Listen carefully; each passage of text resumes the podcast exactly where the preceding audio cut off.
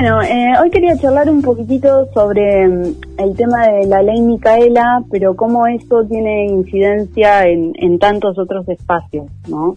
Eh, más allá de, la ley en sí. Eh, para recordar un poquito, bueno, Micaela García fue víctima de femicidio, creo que fue en abril de 2017 en Gualeguay, por una persona que, nada, que la terminó asesinando, era un, un convicto eh, por, violación que tenía salidas transitorias, ¿no? Entonces, en ese momento, eh, el Senado impulsó una ley de ejecución de las penas, ¿no? Que eso impedía que las personas por ahí con delitos graves eh, pudieran tener una atenuación en los en los castigos. Pero qué sucedía con eso también que las mujeres que estaban encarceladas por ser el por el escalón más bajo de la economía ilegal, ¿no? Eh, digamos las que son mulas mulas de narco sí también se vieran afectadas por esa por esa cuestión. Eh, entonces de alguna manera se buscó eh, cambiar no eso para deslegitimar todo lo que es la, la, violación de los derechos humanos que muchas veces representan la, las cárceles ¿sí? y la ley hoy eh, lo que implica es la capacitación obligatoria en, la temática de género y, de la violencia contra las mujeres para todas las personas que se desempeñan en la función pública en todos los niveles y, y las digamos y las jerarquías no en el ejecutivo en el legislativo en el judicial.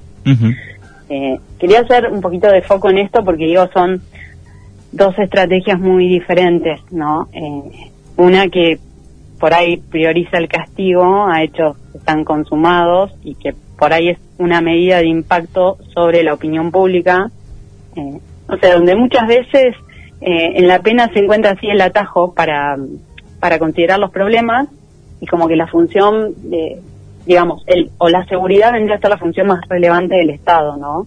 De alguna manera, eh, es, es todo ese lado que requiere más rejas, más palo, más represión y que no está previendo frente al femicidio otra cosa que encerrar al victimario. Y por ahí me parece como, ¿no? E-, esas contradicciones, porque eh, todo ese sector a veces se muestra horrorizado con, con lo que pasa, ¿no? En estas situaciones y se despliega todo un armazón discursivo que también, no sé, legitima de alguna manera que una mujer lesbiana, y te voy a poner el ejemplo de I, ¿sí? No, que creo que ¿De quién? Bastante trascendente. De Ivy. Ah, no, no, no se había escuchado justo. Bueno, que ella se defiende de la agresión a golpe en una patota de 10 varones que amenazan con violarla y bueno, y en esa defensa mata a uno de los agresores. Bueno, y en ese momento cayó presa. ¿sí? Y de algún modo es como la contracara de Micaela eh, y son víctimas de, la acción, de la omisión de la justicia que por ahí funciona reproduciendo y aceitando todo un régimen patriarcal, ¿no? claro porque todos los signos, digamos, del crimen van en una decodificación machista. Pero lo que es interesante por ahí de, de la ley esta, Micaela, es que va en otro plano, ¿no? En el plano de la, de la prevención y que tal vez son, son medidas donde los efectos no los vamos a percibir de inmediato, pero van generando una transformación de todo lo que son las prácticas eh, que ya están sedimentadas a veces y que organizan todo lo que es géneros y, y las relaciones desiguales y las violencias de esos vínculos. Y me parece que ahí es un punto equiparable, digamos, a la ESI, ¿no? Que son dispositivos para modificar todo lo que son los modos habituales en que, en que se van construyendo, digamos, los, los varones y las mujeres. Eh, a ver, si bien la ESI busca espacio eh, para los más jóvenes, eh, esta ley también lo que busca es el, modificar el quehacer en los espacios de trabajo, pero también hacia afuera, ¿no? ¿Qué programamos? ¿Qué, qué proyectos se van a afianzar? Por ahí la estructura de, cargos para que nada, estén las mismas posibilidades. Así como la es, y no, no la pensamos solo para, para evitar embarazos adolescentes, que por ahí es lo que el sector más conservador, digamos, hace énfasis, para evitar toda otra cuestión, digamos, sobre el deseo y demás, bueno, la ley Micaela me parece que no es solo para acotarse, digamos, a considerar violencia de género en, sus distintas formas y umbrales, sino que poder ver que esa violencia es, es síntoma y evidencia de todas otras relaciones que, nada, y que va a interrogar todo lo que es las prácticas profesionales y nuestras políticas y no solo lo que aparezca en los vínculos interpersonales, ¿no? Como que es más abarcativa. Eh, sí, el otro día este, hablábamos con este, una encargada ahí de la UTN eh, de, Bahía Blanca, bueno, y hacían el, la primer, este, el primer encuentro universitario eh, sobre un, enfoque sobre perspectiva de género, bueno, y terminaba de, este, disertando en la charla el papá de Micaela, justamente. Sí, bueno, ellos ellos tuvieron mucho impulso en esto y tampoco estaban de acuerdo con esa cuestión punitivista, ¿no? Que, que había salido en un primer en un primer momento, sino de buscar de transformar las cosas de una manera un poquito más más profunda. Eh, yo creo que, a ver, las leyes te van a dar un marco normativo que también tiene que volverse, tiene que modificar instituciones y que tiene que aparecer, eh, o sea, o permitir el despliegue, si se quiere, de, no sé, de distintas de distintas formas de vida. Ahora tenemos un, ministerio de, digamos, de mujeres, género y diversidad, por, digamos, por primera vez, pero estaría bueno que esos temas no estén acotados solo a ese ámbito, eh, sino que, la perspectiva de género esté en todo, digamos, ¿no? En todo lo que pienses, en la salud, en el desempleo, en, la deuda externa.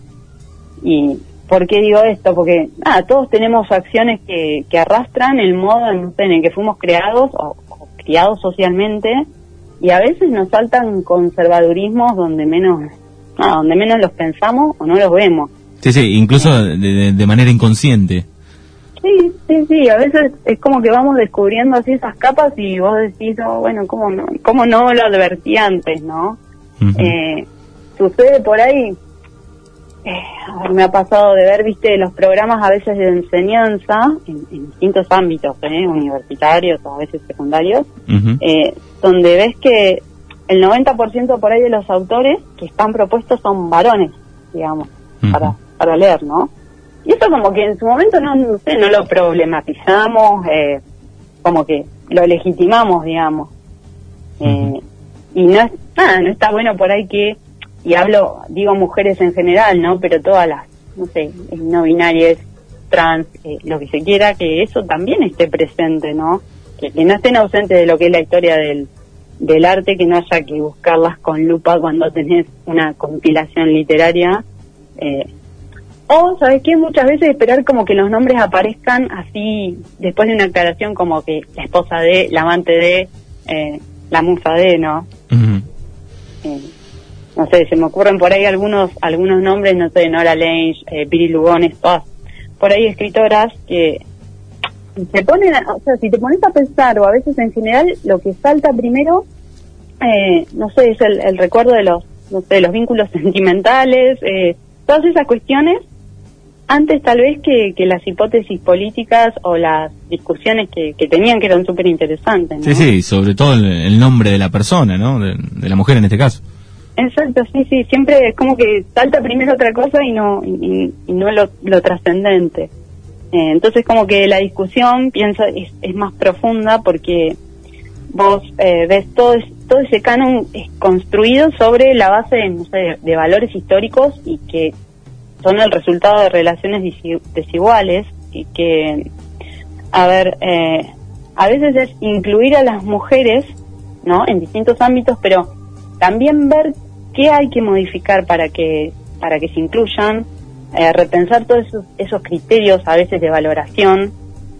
Digo esto porque para que lo que incluyas no quede como una nota de, color de fondo eh, o como una, no sé, como una extrañeza, ¿no?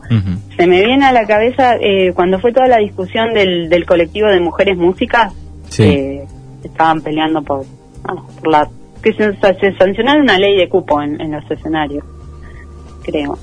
Y en ese momento, eh, cuando eso se estaba discutiendo, el organizador de un festival dijo que el problema era que eh, no había buenas buenas músicas en el rock. Eh, digo, podría haber dicho que él no, no conocía. Claro, generalizó. Sí. Bueno, después hubo un año, me acuerdo ahí que Marilina Bertoldi este, ganó el, premio, no sé si fue el año pasado, delante, Gardel hizo un, fuerte discurso al momento de, retirar el premio, me acuerdo.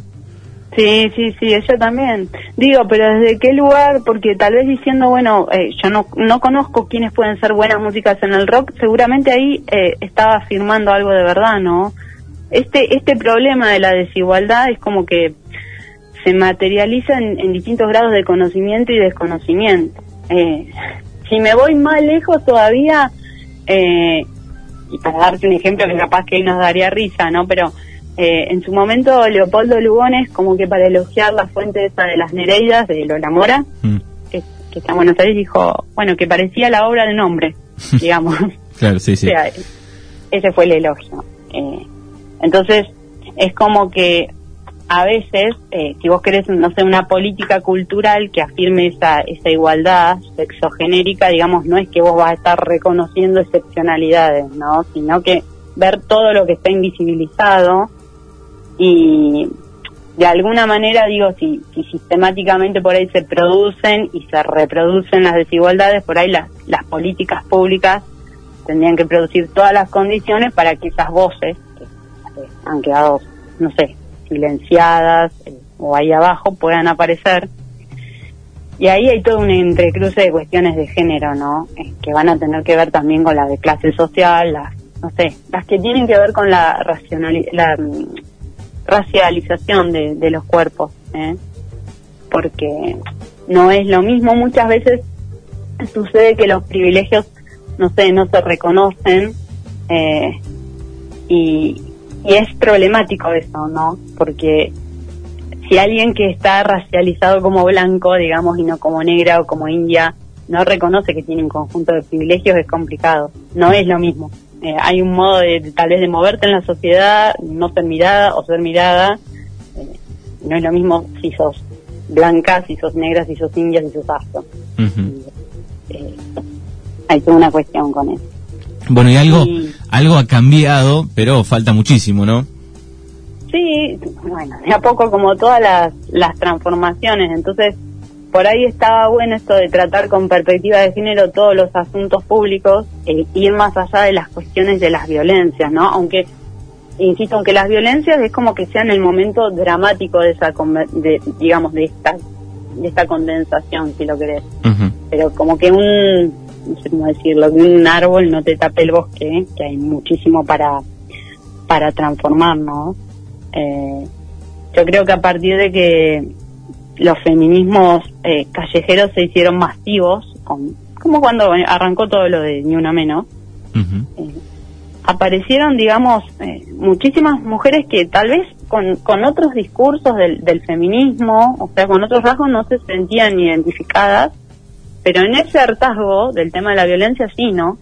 Entonces, se empiezan como, como a entrecruzar y a crear tal vez distintos distintos colectivos y eso es lo que por ahí lo que está bueno, ¿no? Es el, de alguna manera el, combustible.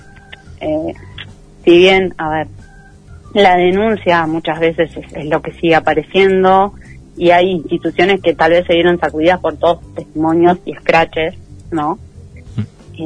Poder ver que a veces, bueno, sí, señalamos responsables individuales, pero que, el problema es más grande, que es todo este sistema de, de relaciones así sexo-género, ¿no? nada, que se reproduce y que funciona en todas las personas y en todos los ámbitos cotidianos y por el cual estamos todos atravesados, digamos. Sí, sí, no se salva nadie. No, no, porque ese, ese patriarcado es como, no sé, como el capitalismo, digamos, es en, en, lo cotidiano y en, los mínimos intercambios, ¿no? Entonces, por ahí cuando vamos agarrando ese ojo, como que un montón de cosas podemos ir, ir viendo. Eh, y está bueno que, existan también a partir de esta ley otras imágenes de justicia, digamos, que, que no sean solo punitivas, ¿no? Como que a veces está todo permeado por ese esquema de el que las hace las paga, y me parece que tiene que haber otra construcción detrás. Eh, digo. Sí, sí, para este, evitar todo esto en, en un futuro, ¿no? Para evitar todo esto y porque muchas veces, a ver, eh, el castigo y la pena como horizonte me parece como que súper acotado, ¿no? Y es un atajo nada más. Eh, lo importante es que existan otros dispositivos que en realidad están como apostando a una transformación de, fondo en el sistema de relaciones. eh, que atraviese todo, no solo el, el hacer profesional, ¿no? Sino toda nuestra toda nuestra vida. Eh, esa, insisto, esa ley en ese sentido eh, está muy buena. No, no hace hincapié en, lo punitivo, sino en desarrollar toda otra cuestión.